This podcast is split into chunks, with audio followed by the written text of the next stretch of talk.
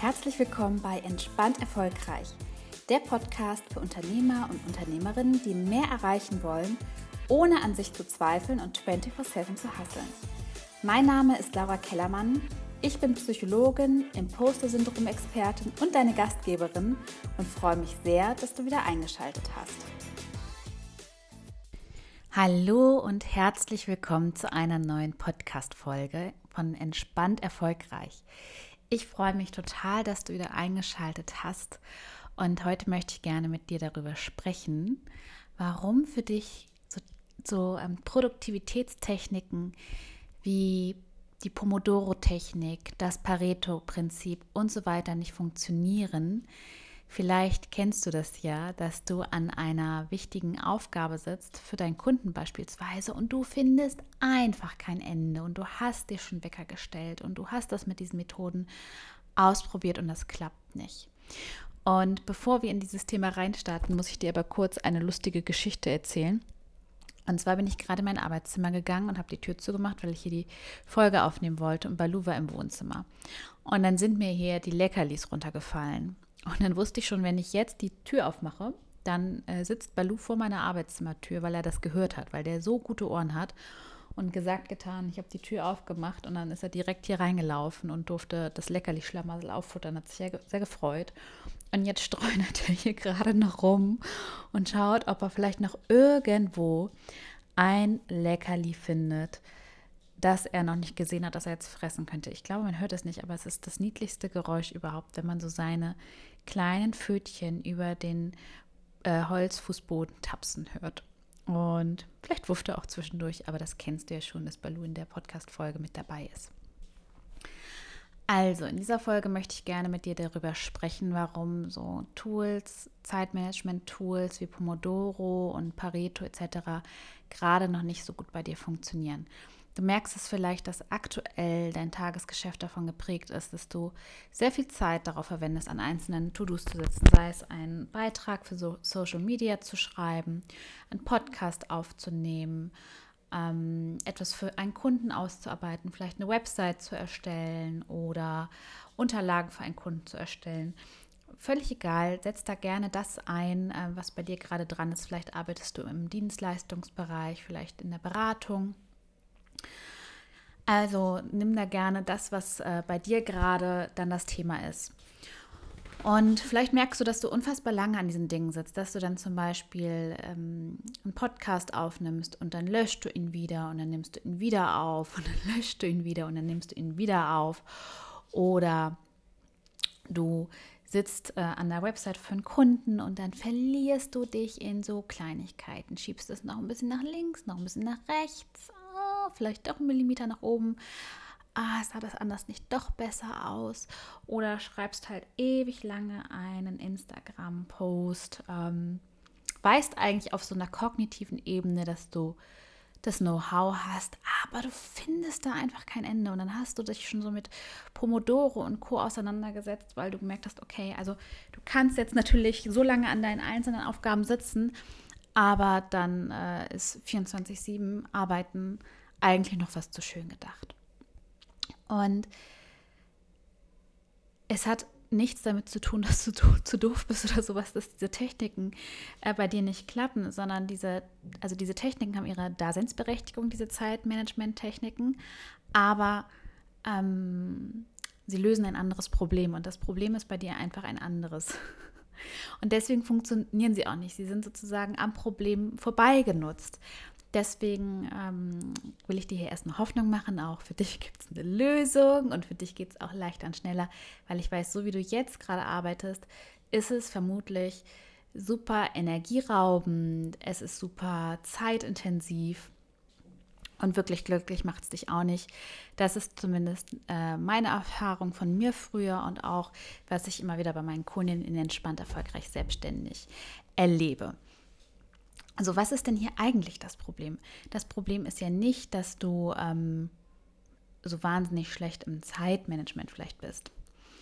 Ähm, vielleicht auch, aber darum soll es jetzt hier gerade gar nicht gehen. Also ich bin ja super chaotisch und ich unterschätze ja grundsätzlich oder habe grundsätzlich immer unterschätzt, wie lange ich für einzelne Aufgaben brauche. Aber das ist ein anderes Thema. Also falls es dir auch so geht, Been there, done that, ähm, aber dazu an anderer Stelle mehr. Was ist hier das Problem? Das Problem ist ja hier die Angst, dass das Ergebnis nicht gut genug ist. Die Angst, dass du beispielsweise eine Website für einen Kunden erstellst und dann den Erwartungen des Kunden nicht gerecht wirst und dass er unzufrieden ist.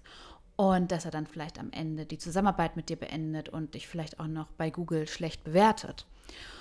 Oder dass du den Instagram-Post veröffentlichst und dann schreiben da Branchenkollegen drunter, dass das nicht stimmt oder dass das falsch ist. Also, dass das einfach nicht gut genug ist oder dass du dann so einen Post veröffentlichst und dann fehlen da einfach wichtige Informationen, dann ist der nicht vollständig und das willst du nicht, weil du willst es richtig machen, beziehungsweise du willst es einfach nicht falsch machen, weil du dann Sorge hast, dass das dann negative Konsequenzen hat für deine Reputation beispielsweise. Also das Problem ist hier ganz klar der Perfektionismus, der dahinter steckt, also die Angst zu versagen die Angst, das falsch zu machen, die Angst, den Erwartungen nicht gerecht zu werden. Und deswegen hilft an der Stelle auch Pomodoro, Pareto etc. nicht, weil die lösen ja ganz andere Probleme. So, was ist jetzt für dich wirklich wichtig? Für dich ist wichtig zu lernen, damit umzugehen, dass auch mal was nicht so gut klappen kann. Ich bin mir ziemlich sicher, das wird bei dir selten passieren, denn Du machst richtig, richtig gute Arbeit. Du bekommst ja auch gutes Feedback von deinen Kunden. Ja, da sind wir uns ja einig. Du kriegst ja in der Regel gutes Feedback von deinen Kunden. Ja, es gibt immer mal, dass ein unzufriedener Kunde dabei ist. Das ist auch völlig normal, ne? dass man da den Erwartungen nicht gerecht wird. Aber in der Regel kriegst du ja gutes Feedback und deine Kunden sind begeistert und vielleicht bist du auch manchmal ein bisschen irritiert davon. Ähm, vielleicht freust du dich auch in der Regel darüber, aber ich kann mir auch sehr gut vorstellen, dass äh, wenn du positives Feedback von deinen Kunden bekommst, dann in deinem Kopf vielleicht auch eher so Filme ablaufen, äh, dass das noch besser gegangen wäre oder dass der Kunde ja nicht so richtig Ahnung hat. So. Ähm, und was für dich jetzt aber einfach wichtig ist, ist über kurz oder lang ähm, dahingehend zu lernen, ähm, dass du genug und richtig bist, wie du bist, dass du dein Selbstwertgefühl stärkst und vor allen Dingen, dass du lernst, ähm, mit Fehlern umzugehen. Ähm, dass du lernst, dir Fehler zu erlauben. Weil was dich da ja so stresst, ist ja so diese Angst vor dieser Bewertung. Ja, dass da jemand kommt und dich kritisiert und dich negativ betrachtet und dich bewertet. Und das kennst du vielleicht auch noch von früher. Ne, vielleicht gab es da, vielleicht hattest du Eltern, die hohe Ansprüche hatten und die ähm, dich kritisiert haben, so nach dem Motto, wieso ist es denn nur die 1 minus geworden und nicht die 1 plus? Vielleicht hattest du auch Eltern, wo du gemerkt hast, da gibt es irgendwie eher Aufmerksamkeit, wenn man über Business und Arbeit spricht. Vielleicht hattest du super kritische Lehrer. Vielleicht hattest du auch einfach nur Eltern oder Menschen, bei denen du aufgewachsen bist, ähm, die einfach moralisch und ethisch hohe Erwartungen an dich hatten und äh, du das Gefühl hattest, denen konntest du irgendwie nie so richtig gerecht werden, egal wie sehr du dich angestrengt hast, ähm, hattest du oft das Gefühl, vielleicht auch was falsch zu machen oder den Erwartungen nicht gerecht zu werden. Und das kann sein, dass das so Themen sind, die dich einfach heute immer noch begleiten. Und was den meisten dadurch fehlt, beziehungsweise was bei den meisten dadurch sehr, sehr ausgeprägt ist, ist so eine selbstkritische Stimme. So eine Stimme, ähm, und das können manchmal auch Stimmen der Vergangenheit regelrecht sein, die das ähm, mehr oder weniger kommentieren, was man macht. Und dann sagen, ah, das ist noch nicht gut genug und das geht noch besser und streng dich noch mehr an. Und dann glaubt man diesen Stimmen, weil die Stimmen klingen einfach so vertraut, weil man die aus der Vergangenheit kennt und weil man die so ein Stück weit auch internalisiert hat. Also die sind dann so im eigenen Kopf, die klingen wie die eigenen Gedanken, das klingt ganz normal. Und manchmal merkt man das noch nicht mal so richtig, sondern das fühlt sich eher so ganz bedrückend an und man fühlt sich unzufrieden und schlecht. Und ähm, was ich dann auch immer mit meinen Kunden mache, ist einmal, dass sie das überhaupt wieder mitbekommen, dass sie so selbstkritisch sind und dass sie so streng sind und dass sie sich so stark die ganze Zeit selbst bewerten, weil das, was sie fürchten, was im Außen passiert, tun sie schon die ganze Zeit selbst. Und da kannst du auch mal bei dir selber gucken, wie sehr tust du das schon die ganze Zeit bei dir selbst, wie, wie viel schimpfst du mit dir, wie oft sagst du, das wäre besser gegangen, wie oft hast du so eine richtige Nörglerbrille auf, wenn du deine Dinge anguckst, wenn du guckst, was du machst und ähm, siehst überall nur, wo es besser geht, anstatt zu sehen, was schon gut war oder dass es reicht. Nur dadurch, dass ja die Angst so groß ist, dass da Ablehnung kommt, dass da Kritik kommt, dass äh, sich vielleicht herausstellt, ja, na, da ist der Beweis, du warst nicht gut genug. Ähm, und da also die Angst so groß vor ist, führt das natürlich dazu, dass du, dazu, dass du immer, immer weitermachst, weil du, ähm, weil du das gerne verhindern möchtest, weil du gerne so dieses, dieses Schamgefühl, dieses äh, Unwohlsein ähm, vermeiden möchtest. Und ähm, deswegen machst du so viel. Und am Ende des Tages geht es deswegen darum, einerseits erstmal sich wieder dieser kritischen Stimme bewusst zu werden, vielleicht auch ein Stück weit zu gucken, woher kenne ich die eigentlich? Also kommt die von, also ist es vielleicht auch wer, wer bestimmt ist, den ich höre? Und vielleicht hörst du mal die eine Person und mal die andere Person. Bei mir waren das auch ganz unterschiedliche Menschen, je nach Situation, die ich irgendwie in meinem inneren Ohr gehört habe. Und das war ganz spannend. Vielleicht kannst du es auch gerade gar nicht zuordnen. Auch das ist total in Ordnung. Und das nächste, was ich dann auch immer mit meinen Kundinnen entspannt erfolgreich selbstständig mache, ist wieder zu lernen, ähm, so eine mitfühlende Stimme zu entwickeln, wieder mitfühlend und wohlwollend mit sich umzugehen. Weil das häufig einfach viel zu kurz gekommen ist und letztendlich dann auch zu lernen, ähm, wenn dann mal wirklich was schiefgehen sollte und beispielsweise ist ein Kunde unzufrieden oder vergisst einen wichtigen Termin oder was auch immer, dann nicht in so einer Selbst Geißelung zu enden, wo du dich total fertig machst und das Schamgefühl hoch 1000 hochschießt etc. pp. Sondern ähm, auch da zu lernen, neu mit Fehlern umzugehen. Weil du hast ja die Erfahrung gemacht, dadurch, dass du vielleicht auch so, ähm, so streng, vielleicht auch so streng mit dir umgegangen wurde, ähm, dass das gar nicht okay ist. So, und das willst du ja verhindern. Und da ist ja so der erste Punkt, auch wieder anzufangen, selber zu gucken, okay, wie gehe ich eigentlich mit mir selber um, wenn ich was falsch mache? Wie gehe ich eigentlich mit anderen um, wenn die was falsch machen? Wie kann ich da weicher werden?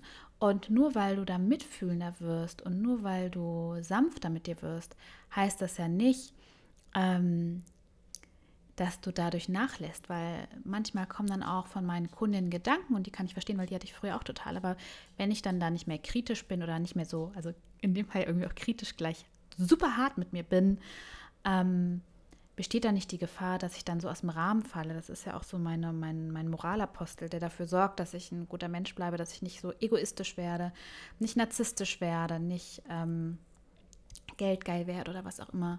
Kannst mal gucken, ob du die Sorgen kennst. Äh, meine Kunden kennen sie meisten, meistens alle.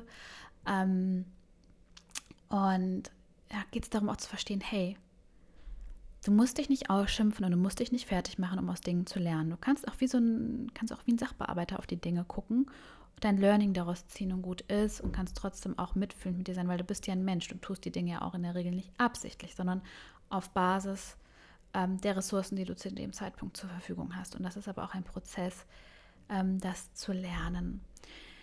Genau, und deswegen, long story short, ist es total, finde ich schon fast normal und verständlich, dass ähm, Pomodoro und Co. nicht funktionieren, wenn es doch eigentlich um die Angst vor Fehlern geht.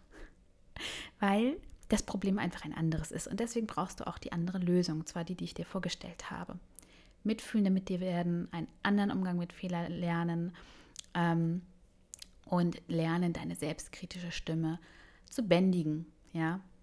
Und da vielleicht eher wieder so eine coole innere Chefin etablieren, statt ähm, so ein innerer Quälgeist. Ich frage, sag mal so auch zu meinen Kunden, stell dir mal vor, diese kritische Stimme wäre ein Mitarbeiter von dir.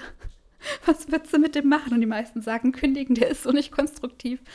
Und so ein bisschen darfst du auch über deine innere kritische Stimme denken und dir auch vorstellen, der darfst du auch kündigen und stattdessen darfst du dann jemanden in dein inneres Team holen, der vielleicht auch ähm, die Dinge kritisch beäugt, aber halt nicht äh, destruktiv kritisch von, ich mach dich fertig, weil du bist einfach dumm und du kannst einfach nichts und wer bist du und streng dich mal mehr an und faul bist du auch noch, sondern jemand, der da vielleicht ein bisschen, bisschen detaillierter hinguckt und ein bisschen konstruktiver und sachlicher an die Sache rangeht.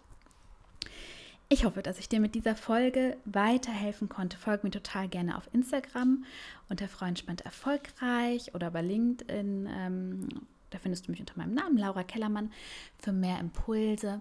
Und wenn du gerne dein Business entspannt voranbringen möchtest, wenn du gerne mit deinem Business entspannt erfolgreich sein willst und nicht einfach nur mehr erreichen willst und dabei permanent gestresst sein, weil du die ganze Zeit arbeitest und dich überfordert fühlst, dann buch dir unbedingt deinen Mindset-Check, denn da schaue ich ganz konkret mit dir, worauf es für dich ankommt, damit du dein Business entspannt und erfolgreich voranbringst.